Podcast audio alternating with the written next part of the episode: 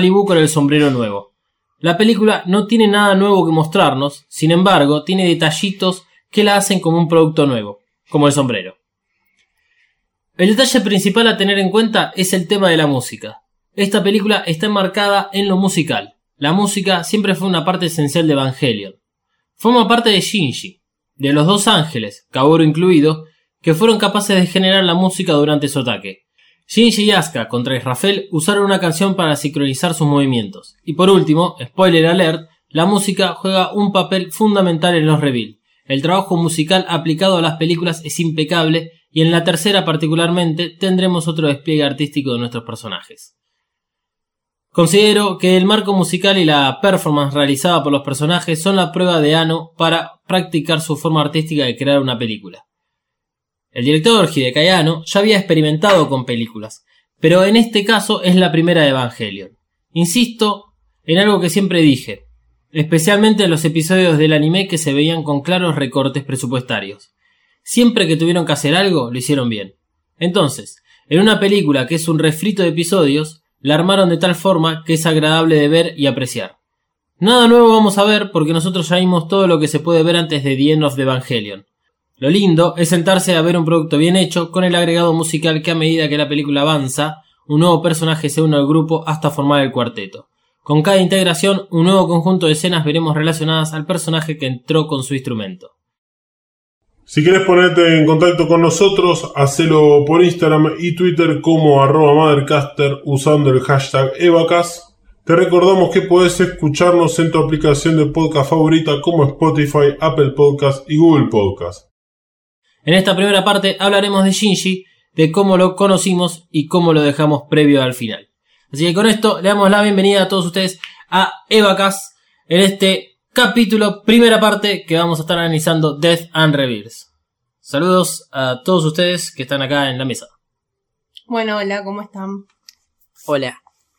Bueno, eh, ¿qué opinan, más allá de lo que yo planteé recién, eh, qué opinan sobre la, la parte de la película artística no solo el hecho de cómo compilaron los 24 episodios, sino cómo es que, bueno, la, llevaron a cabo y si les parece algo bueno o una forma de ganar plata para seguir haciendo otras producciones con un refrito de 24 capítulos y bueno, le agregamos este, un poco de música extra. Eh, para mí que claramente si eligieron hacerlo con música, por algo fue. Eh, debe haber algún significado detrás de por qué es el tema, por qué es el instrumento. Ni idea por qué yo, pero nada, espero que alguien tenga respuestas a eso. Bueno, sabes que no hay tantas respuestas sobre eso. Eh, de, lo que, todo lo que puedo averiguar para esta película, todos se la saltean. O sea, aquellas personas que, que, hacen review de películas o de series, tanto en YouTube como otros podcasts específicos de Evangelion. Eh, incluso en una de las páginas que solemos usar de, consulta, que es eh, evageeks.org, Death and Rebirth es un es una página web de 6 o 7 renglones. Eh, porque básicamente lo que están explicando en esos renglones es las diferentes versiones y que es una compilación de 24 episodios. Entonces no hay mucho que explique y se ve que además no, no tuvo las repercusiones como para que eh, los creadores de Evangelion tengan que, hayan tenido que salir a explicar por qué es que la hicieron de esta forma. O sea, simplemente salió. Eh, algo de lo que hablábamos eh, en el episodio pasado, esto de las, las cartas con amenazas que llegaron al estudio luego del final del anime. Y también dijimos que estas dos películas es una forma como de venganza por parte del director eh, para contra los fans más recalcitrantes. Y creo que el hecho que hayan sacado este compilado, lo hayan mandado al cine, es, es un sinónimo de, ¿vos querías? Bueno, entonces vas a consumir todo lo que yo te voy a dar para que encuentres explicaciones. Una de las cosas que no hemos mencionado eh, en, ningún caso es que en, en la van, en la van premier, no, en, la, en, algunos cines de, de, Japón cuando se estrenó esta película en 1997 vendían, y esto es algo que se sigue haciendo en los cines de Japón, es que venden material bibliográfico en relación a la película. ya sea desde póster hasta un cuaderno con ilustraciones y material extra en relación a la película. Se conoció como el Red Cross Book porque lo que llegó al lado occidente era un cuaderno con tapa negra, con una cruz roja, que decía eh, Neon Genesis Evangelion en, en, uno de los ejes y en el otro decía End of the Evangelion. Y fue un, un libro que salió en dos oportunidades, tiene también tres versiones. Eh, una salió para Death and la otra salió para The End of Evangelion y después salió el libro que complementa la, la, las dos primeras ediciones. Y que en esa tienen un montonazo de, glosarios, tiene eh, notas de, de, los autores, tiene como mucha información en relación a la producción de Evangelion. Cuando hablábamos eh, al principio de, de Evacas, en los primeros capítulos, en relación a estos términos en particulares, como podrían llegar a ser Central Dogma, eh, 80 Feel y muchos más que hemos mencionado, que no eran explicados inmediatamente en el, anime. Todo eso lo sabíamos porque salió en este libro. Entonces, eh, ese libro era pago, no era gratuito. Así que algo más que los fanáticos tuvieron que comprar para obtener respuestas. Además, cuando estaban yendo a ver una, eh, una película de capítulos que ya vieron. Pero que bueno, en todo caso, lo que se podía decir que 1927 tenía la, el, eh, los 27 minutos extras para la siguiente película, que era The End of Evangelion, que sí tiende como a explicar algo distinto al final del anime que uno hemos visto en el 25 y el 26. Sí, la verdad que si hubiera pagado por ir al cine, más con lo que sale el cine hoy, ponele, y me muestran eso, estaría bastante indignada. O sea, más indignada que el 25 y el 26. Eh, sí, seguro. Sí, a mí me gustaron lo, los otros. No, obvio. Eh, mirá, eh, bueno, hoy estamos grabando, hoy es viernes, que hoy salió el, el episodio previo a este capítulo. Eh, un Zoom Politicón, que es uno de los tuiteros que ya hemos mencionado acá. Comentaba de que al principio cuando él vio también la, el anime, como que se sintió medio frustrado porque le faltaban cosas. Y es este vacío que sentimos todos porque te vienen construyendo desde un lado, eh, de, digamos, de, de, toda la historia, toda la parte esta de como de ciencia ficción, meca, que se va diluyendo, pero igual es, esos agujeros narrativos quedan. También no son agujeros narrativos puntualmente, porque en realidad la, la, lo que es la parte narrativa y todo el guion lo cumple a la perfección y lo cierra. Es más que nada la explicación de, bueno, cómo es que se llega a Yui dentro del EVA 01, por ejemplo. Mm. Entonces, eso es lo que más a uno le, le suele pesar porque dice, pará, me, me, me, está faltando todo esto y uno se olvida en lo que en realidad quiso representar Evangelio. Claro. Entonces, ese es un poco el problema que hay con, con el anime. Igual, o sea, de todas formas, la, vamos a ver bien en Dienos de Evangelion cuando veamos las actitudes que tienen ciertos personajes y cómo es que los muestran, especialmente a Asuka, cuál es ese, cuál es esa venganza de Ano y por qué es que hizo lo que hizo en relación a cómo es que los fans siempre tenían sus expectativas puestas en la típica historia del héroe con los personajes femeninos. Porque si hay algo que son desagradables los japoneses es en esta cuestión de, del manejo de la femeninidad. No sé si está bien dicho, pero va por ese lado. Así que en esta primera parte nos vamos a dedicar a hablar de eh, la, to, toda la, la, la, escena previa a Shinji ingresando al auditorio y previo a que Asuka entre para eh, su momento. Así que ah, hago rápidamente un reconto de los sucesos que nos muestran hasta que llega Shinji.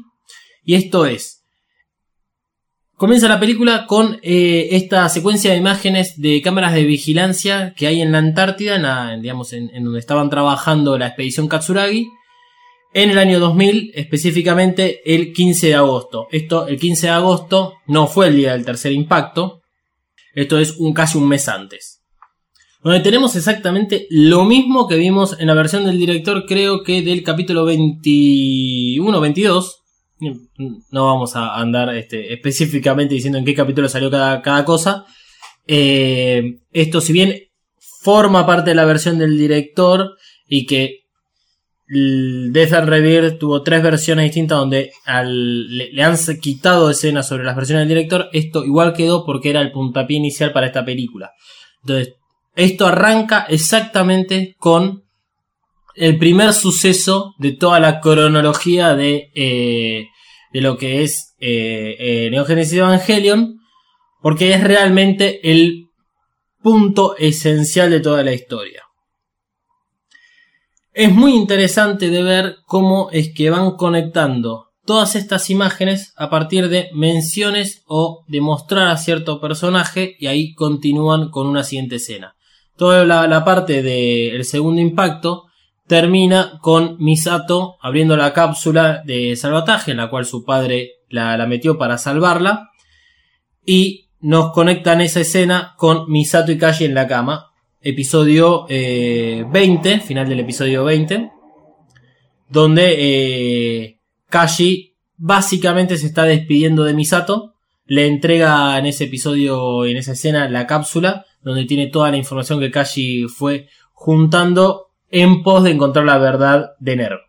Eh, ahí nos conectan la escena con Kashi y Asuka hablando en la cubierta del barco. Esa escena también es, digamos, dentro de lo que es la versión del director, es toda la escena que tiene eh, Asuka previa a la llegada a Tokio 3, que está en ese convoy de, de barcos de las Naciones Unidas, en donde luego atacará a Gagiel porque Adán, eh, en formato embrionario, está siendo llevado en contrabando por Kashi. Eh, en esa conversación, Asuka le está tirando todos los perros encima a Kashi, eh, en los cuales está mostrando que ella ya, digamos, cumplió con todos los objetivos que tenía puesto en su vida y lo único que le falta es ganar en el, digamos, en el campo de lo sexual, una madurez sexual que quiere conseguir teniendo más o menos 14 años, siendo muy joven, pero bueno, ella se ha, ha demostrado y ella se cree muchísimo más grande de lo que realmente es. Un poco Asuka en estas circunstancias me hace acordar a Peter, el novio de Mónica, en Friends, que es el que eh, conquistó el mundo empresarial, el amoroso, y ahora va por el campeonato de UFC. Mm. Sos muy joven para entender la referencia, Manuel. Y además no tenés Netflix, por eso.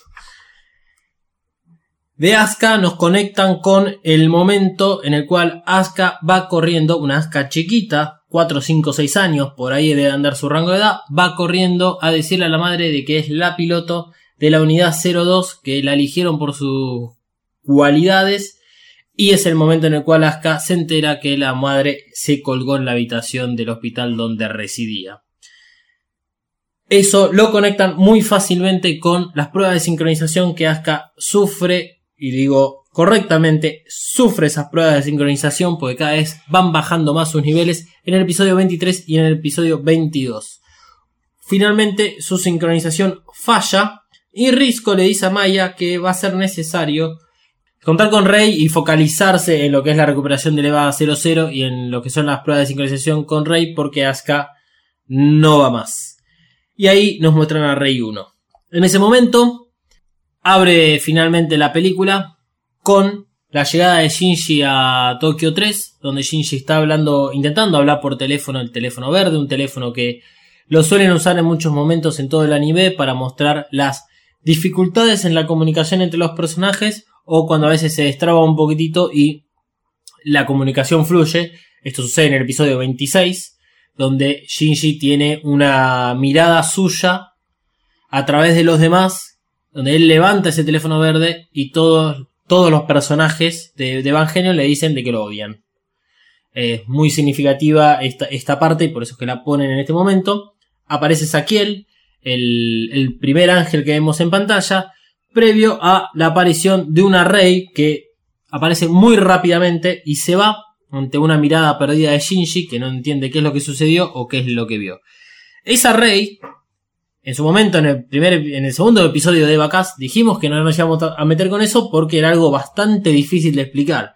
Pero ahora tenemos ya muchos elementos como para, eh, aunque sea acercarnos a la verdad, sin tirar spoilers. Sabemos que Rey es, no es humana. Ya a esta altura sabemos que no es humana.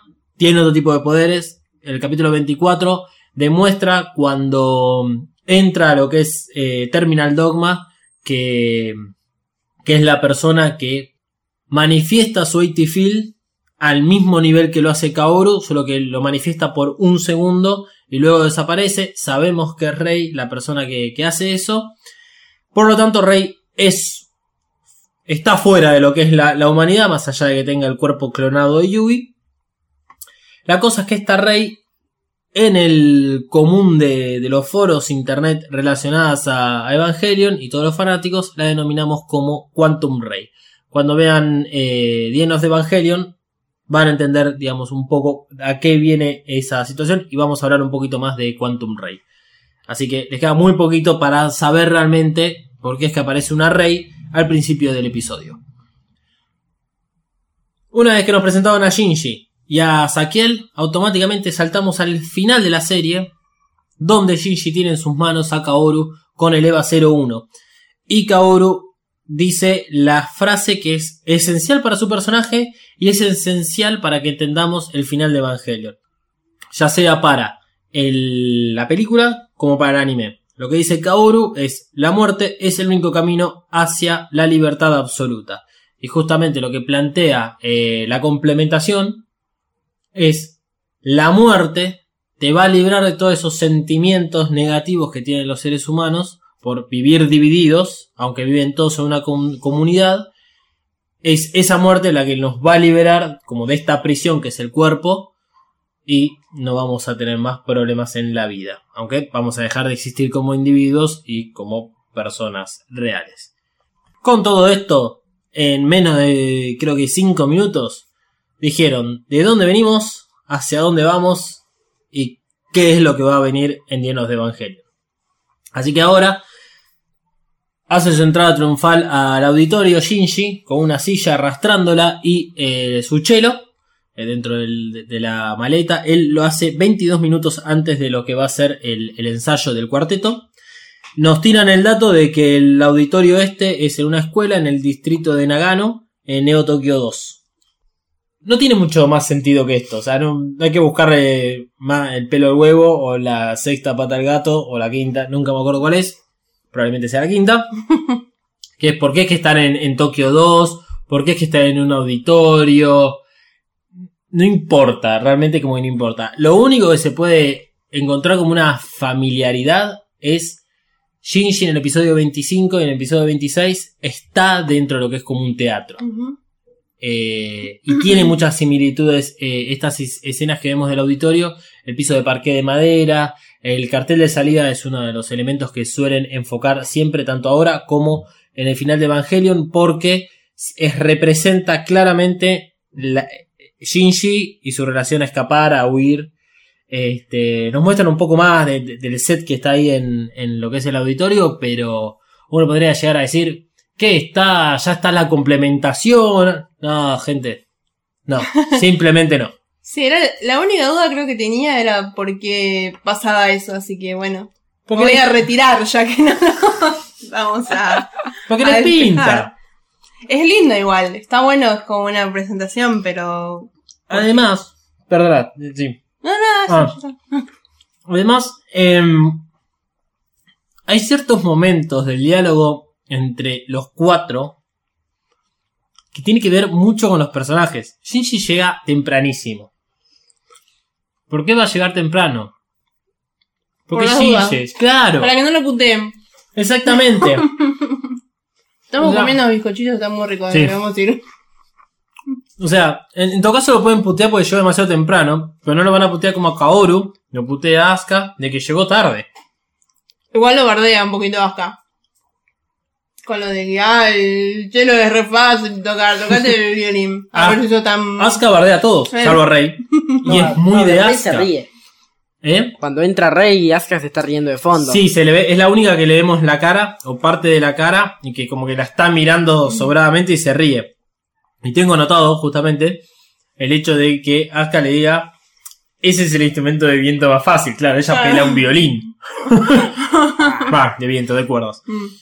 Eh, y está bueno ver eso, como Rey entra y casi no se saluda ni nadie la mira. Y es, es fundamental porque son esos los personajes. Es- eso es genial. Nu- nu- nunca dejan de lado todo esto en Evangelion. Eh, Algo. Algo que va sucediendo durante to- toda la película es que nos van anticipando con carteles esto de. Pasaron. eh, eh, las imágenes a continuación van a ser 18 meses antes, 5 años, 3 años, 14. Y nos van mareando con esa. Si tienen la suerte de contar con la película que contamos nosotros, que los subtítulos están como el orto. donde todo lo que dice que va a ser antes está traducido como después. Cuando hablan acerca de el corazón o en todo caso el alma, hablan de la mente y no tiene sentido. Sí, hay una parte, la parte donde Kaoru se encuentra con Shinji que le dice lo de, lo de cantar y qué sé yo, tiene una frase que no tiene ningún sentido. Hay un par de faltas de ortografía que hasta para mí son vergonzosas. Eh, es, es lo que veníamos diciendo durante muchos episodios del podcast y algo de lo que hablé la, la semana pasada es esto de que llegó un momento en donde Estudio Gainax dejó de prestar sus servicios para doblar y para eh, subtitular todas la- las películas. Entonces, lo, lo hizo gente común y corriente, con toda la buena intención del mundo, pero bueno, está como el orto. bueno, el, además el, el japonés que tiene varias interpretaciones para una misma palabra, como Shito, que es este apóstol, eh, y siempre vemos la traducción en relación al ángel. La cosa es, con Shinji dentro del auditorio, empieza a afinar su instrumento y empieza como modo de práctica a tocar la suite número uno en cello de Johann Sebastian Bach. Ahí da comienzo a la primera parte de esta película, que es toda la relación de Shinji con Misato y Shinji a lo largo de todos los episodios, desde el primero hasta el final. Hay muchos saltos temporales, digamos, en todas estas imágenes, y lo que nos resaltan es bien bien la personalidad de Shinji y de cómo es que él va a llegar hacia el episodio final, hacia lo que es Enos de Evangelion. Entonces, arranca la batalla con Sakiel. Recordemos, Shinji llega a Tokio 3 por un pedido del padre, a través de una carta, lo cual en el principio uno diría, bueno, 1995 las cartas eran más comunes, pero conociendo toda la historia es bastante claro de que primero que nada Ikari no mandó esa carta, sino que se la mandó alguna secretaria que, que tenga por ahí. Algo tan impersonal como una carta en vez de un llamado telefónico. Eh, Shinji había roto esa carta, la volvió a pegar y a Kaoru, al, en el capítulo 24, le confiesa que eh, él acepta ir a Tokio 3 para decirle que lo odia al padre y que no lo necesita y que puede vivir sin él, pero se encuentra con todo lo contrario. Un padre que lo necesita a Shinji y que encima juega mucho con el, la lástima, porque claramente Ikari conoce a su hijo a pesar de que nunca vivió con él, la lástima que puede generar Shinji a, eh, que puede generar, no, que pueda tener Shinji al ver a Rei que sí se va a poder subir a Leva 01 a pesar de que está toda lastimada. Tenemos la, la escena del primer encuentro entre Shinji y el EVA 01. Entonces, en, en, ese momento tenemos a papá, a mamá robot y al hijo. Después de muchos años eh, de no haber estado reunidos en, un mismo lugar. El EVA 01 se activa. Ante uno de los rayos de Saquiel se activa para proteger a, a Shinji. Entonces, un poco de todo esto tiene que ver con recordar todas estas eh, escenas de cómo es que eh, Yui siempre estuvo presente dentro del EVA 01, pero siempre estuvo presente y que siempre se hizo cargo del hijo, como lo hizo desde chiquito y que lo vemos en muchos de los flashbacks de, este, de esta película, como los que vemos eh, durante el anime. Ahí pasamos a Shinji a la casa de Misato.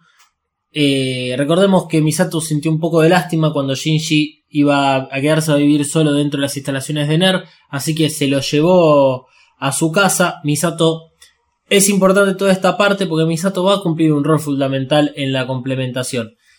Tanto en la película de Evangelion como en la complementación en sí que vimos en los dos episodios finales, Misato es una de las personas que, mal que mal, siempre acompañó a Shinji e intentó protegerlo. A pesar de que en momentos no supo cómo hacerlo y que metió la pata severamente en muchas ocasiones, pero siempre estuvo eh, presente en todo el anime su rol como madre hermana mayor, independientemente de cuestiones sexuales. Eh, a partir de ese momento nos conectan con el personaje de Misato. Volvemos a Misato cuando era niña, cuando estaba encerrada en, el barco, en una de las instalaciones o barco de, la ONU, allá en, en la Antártida. Esto lo vemos a través de los ojos de Fuyuski, en uno de los, de los capítulos en los cuales Fuyuski es secuestrado por Cele y nos cuenta toda la historia previa al segundo impacto. Misato durante dos años no habló, luego al ir a la universidad y encontrarse con Risco, a palabras de, de Risco dice que este, no para de hablar Misato. Vemos escenas de, de Risco y Misato, de digamos esa amistad tempranera que se empezó a formar eh, en la universidad y que luego iba a continuar eh, ambas trabajando para Guerrin, luego NERV.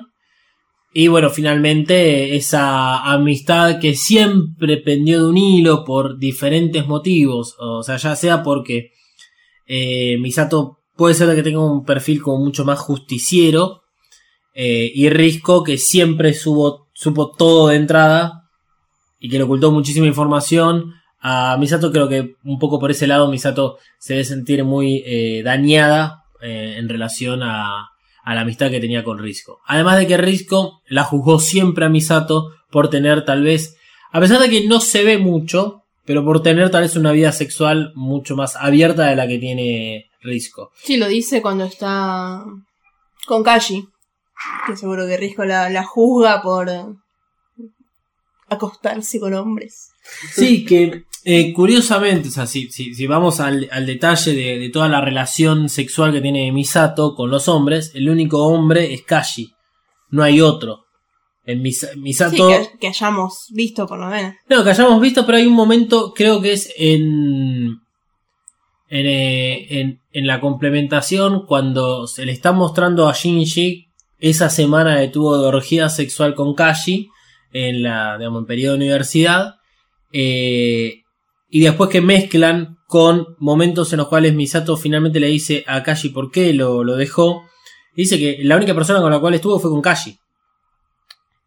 Y Risco, que tuvo sus andanzas con Ikari, siempre sintió vergüenza de, todo lo que hacía.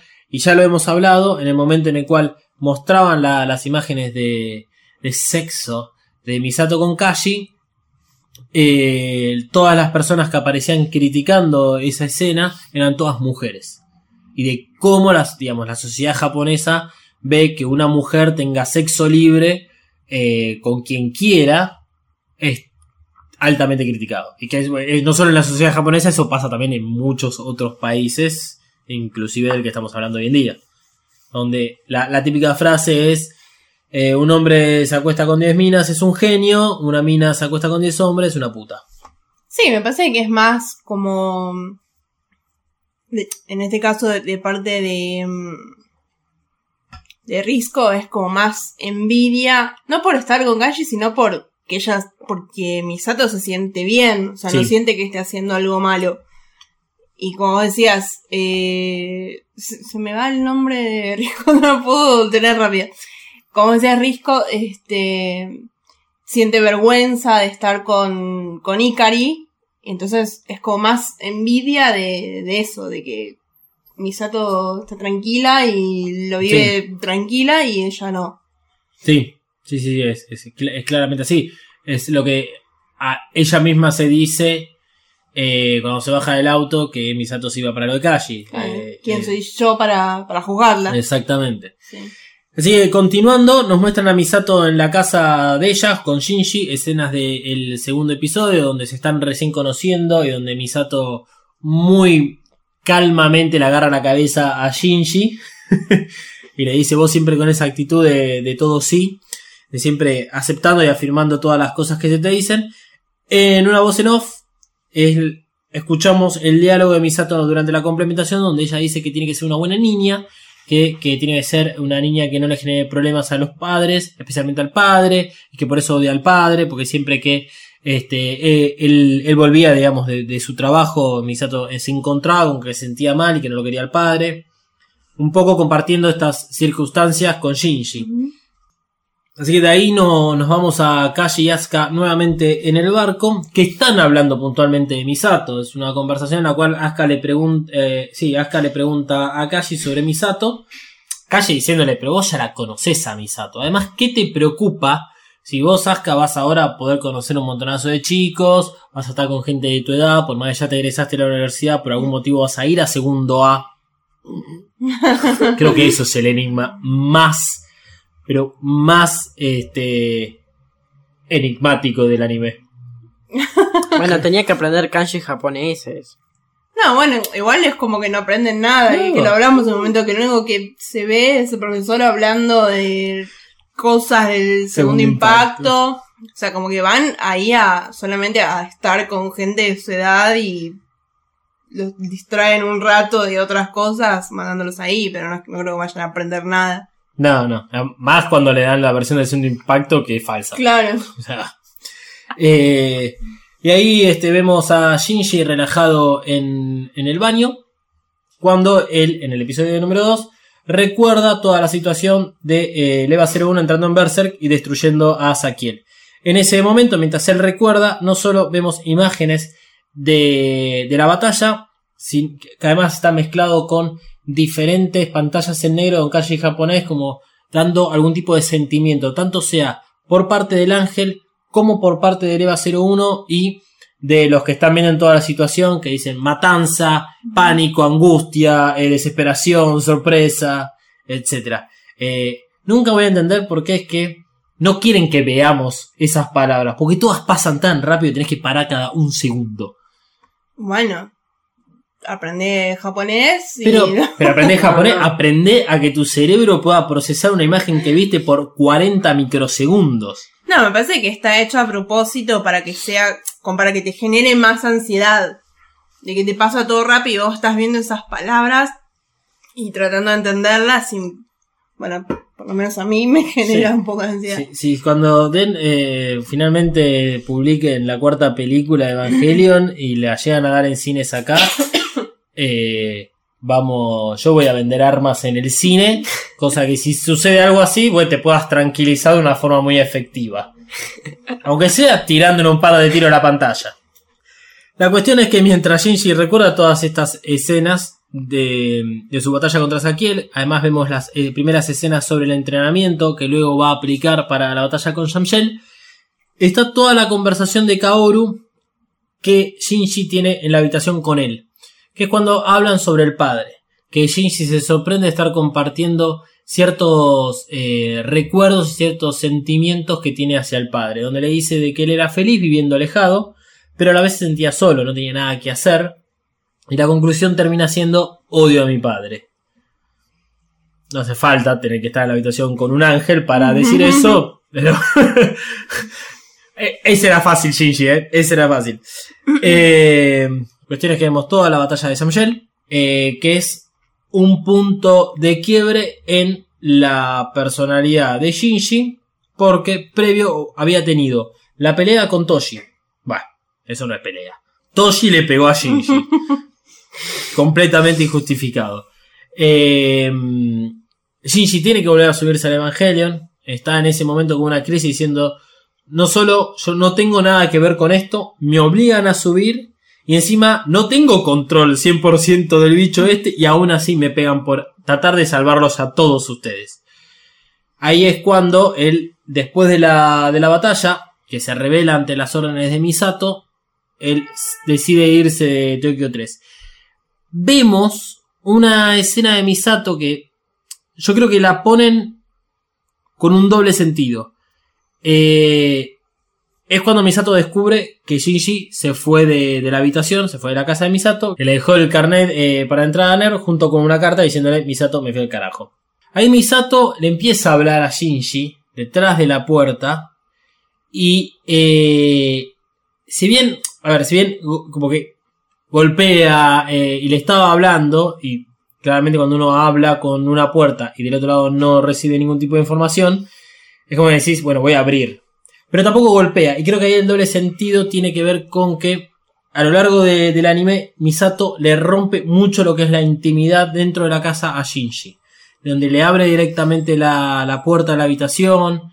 eh, en reiteradas veces hasta tal punto en, en la escena esta bastante criticada que es donde directamente ella entra a la habitación para hablar sobre la muerte de Rey. Sí, sí.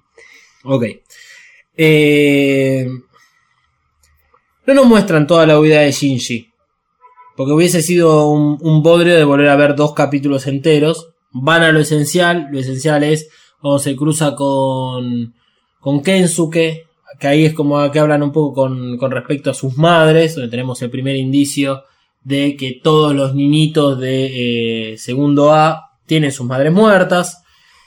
Donde Shinji va a la estación de tren, aparece Kensuke y Toshi y lo van a despedir. Él ahí entiende un poco lo que es el dilema del erizo, se da cuenta de que no está todo perdido, de que puede llegar a eh, tener una relación con las demás personas y intenta salirse de, de, de los brazos de los agentes de NERV.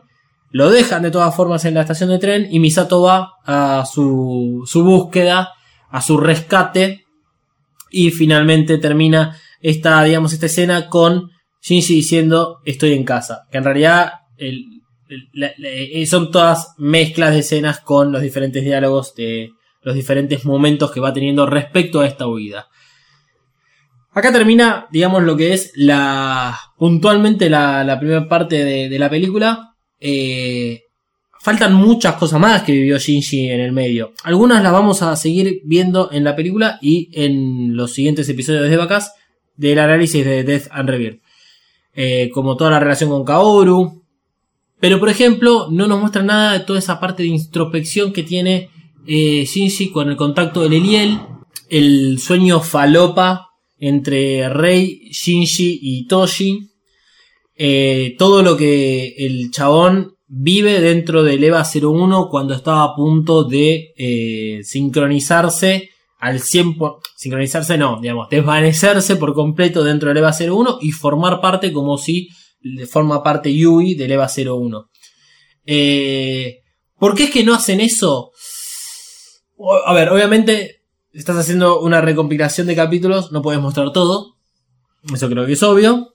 Hay cosas que considero yo que, por lo menos estas tres que acabo de mencionar, deberían haber estado que sea presente porque son bastante puntuales en, los un poco los sucesos de, de Enos de Evangelion, pero es cierto que no es necesario volver una y otra vez a lo mismo, porque la conclusión de lo que nos muestran de este Shinji es el tipo que en todo momento quiere huir, el que no entiende por qué hace lo que hace, el que no encuentra un lugar en su mundo, eh, en su mundo ni en el resto del mundo. Él, a donde va el viento es como un barrilete, donde va el viento él va, es llevado por la corriente, y creo que eso es lo que puntualmente querían mostrar con todas estas eh, escenas de eh, esta recompilación en esta primera parte. Fijémonos que quedó muy relegada, por ejemplo, el personaje de Asuka. Vamos a verlo a continuación, pero quedó relegada la relación entre Shinji y Asuka. Esto también es importante porque nunca existió una relación entre Shinji y Asuka de, tal forma que uno pueda llegar a decir si estos siempre van a ser eh, buenos amigos o van a ser la típica parejita que queríamos ver. Eh, Shinji siempre tuvo mejor relación con, con Rei en ese sentido. Se pierde un poco de foco la, la, la situación de Shinji con Ikari. O sea, con el padre no, no hay mucho hincapié en, en esa, digamos, falta de relación. Eh, sino más que nada es esto. Eh, es muy concreto y lo resuelve en los primeros cinco episodios. Eh, Shinji hace algo que no quiere, por lo tanto lo que busca es huir. Y cuando él se siente lastimado, en vez de tratar de superar la situación, se refugia en sí mismo, se aleja de los demás, intenta escapar, pero siempre vuelve porque él no, igual no soporta esa, e- ese grado de soledad. Si no, nunca hubiese ido a Tokio 3. Porque de todas formas, por más de que él haya dicho, yo estoy yendo a Tokio 3 para enfrentar a mi padre y decirle no, eso es- eh, directamente no tenés por qué ir. Si no tuviste relación con tu padre en los últimos 10 años. O no le respondes o le mandás una carta diciendo no. y listo. Sí. Like si te sentís identificado con Shinji en su manera de actuar en la vida. Para terminar el episodio eh, de esta primera parte del análisis de Death and Rebirth, ¿cuál, cuál recuerdan que, que puede haber sido su momento más... ¿El que más les gusta a ustedes sobre, digamos, Shinji o Misato, que es los dos personajes que estuvimos analizando? Uy, no estaba preparada para esta pregunta. Bueno, voy a arrancar yo, ya que no estaban preparados. Eh, bueno, a mí me cabe mucho toda la, la parte de... eh, tampoco lo tengo muy bien pensado. de no de Shinji eh, y su reacción contra Ceruel. Yo- por eso es que Ceruel es mi ángel favorito porque representa un capítulo que es tiene una tiene una perfección desde todo punto de vista en donde Shinji es genial. Encuentra en sí mismo la persona que siempre quiso ser, a pesar que después es vapuleado íntegramente, con mucho sentido al matar a Kaoru. Este, pero, pero como el, el- el chabón en- encuentra una bronca interna y de, cómo manifestarla en pos de eh, cómo le hicieron mierda a Asuka, cómo le hicieron mierda a Rey, cómo es que además todo se está yendo tan a la mierda que él dice, bueno, ya fue, sea, yo no tengo la garantía de ganar, pero voy adelante a intentar este, eh, ver de, de ganar la situación y bueno, finalmente digamos lo termina ganando. No tanto por él eh, exclusivamente, sino más por una decisión de Yui.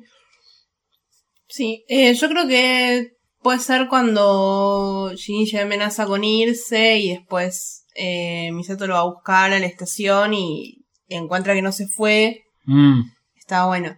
La relación en sí de, de Shinji y Misato me gusta hasta que, bueno, pedofilia. Pero bueno, es, o sea, es bastante interesante cómo entre los dos buscan eh, reemplazar, no, no reemplazar, sino llenar un vacío que les falta. sí, sí, sí, sí. A mí me copa mucho el momento donde a Shinji le pega una piña. Porque- Toshi. Sí, porque ya a cierto punto del anime todos queremos ser Toshi en ese momento. No, ni en pedo. ¿No? Yo no. Vos sos de los que odia a Shinji. Al Shinji del anime sí, al del manga no. Al del anime odias. Al del anime. ¿No, ¿No era el el del del manga? No, el- no. el más boludo? El de manga para mí es insoportable. Eh. Para mí, yo, yo banco más al del manga. Además de que no me gusta que el manga, el que está doblado al español o escrito en español, usa mucho léxico argentino. Y para mí eso no pega ni en pedo. Es como los increíbles, estamos en la avenida Corrientes, es lo mismo. Está muy mal esa decisión. Claro, es, es lo mismo, pero en sí el, el actuar de Shinji el manga me, me copa más que, que el otro, porque en sí como que hay veces que el Shinji el manga le pasa peor. Ok. Es complicado decir porque la pasa peor, le pasa mal en los dos casos, pero Claro. en cierto modo a veces el Shinji el manga tiene como cosas que es como da. Pero bueno, también es la plu- pluralidad de voces que tenemos acá, donde uno odian a otros, otros amamos a otros, y bueno, donde Manuel va a dejar de formar parte de la mesa de vacas por diferir con nuestras ideas. Hasta que tenga 30 años por lo menos. Y sí, hasta que, sí, hasta que sufras, como sufrimos nosotros hoy en día. Eh, bueno, este capítulo ha terminado, ha concluido. Este.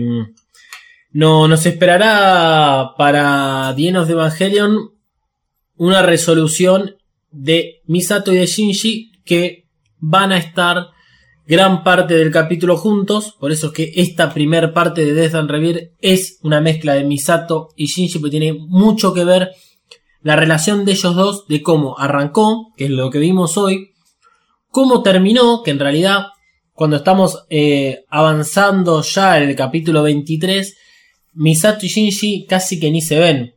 Se esquivan unos a otros y si solamente se ven o se hablan es por el ataque de Armisael, no, no por ningún otro motivo más.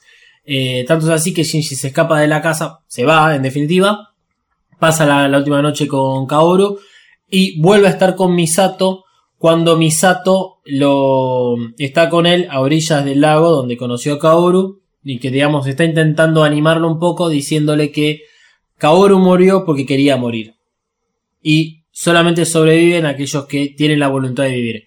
Y sí, en general, digamos, es como medio así, Sí.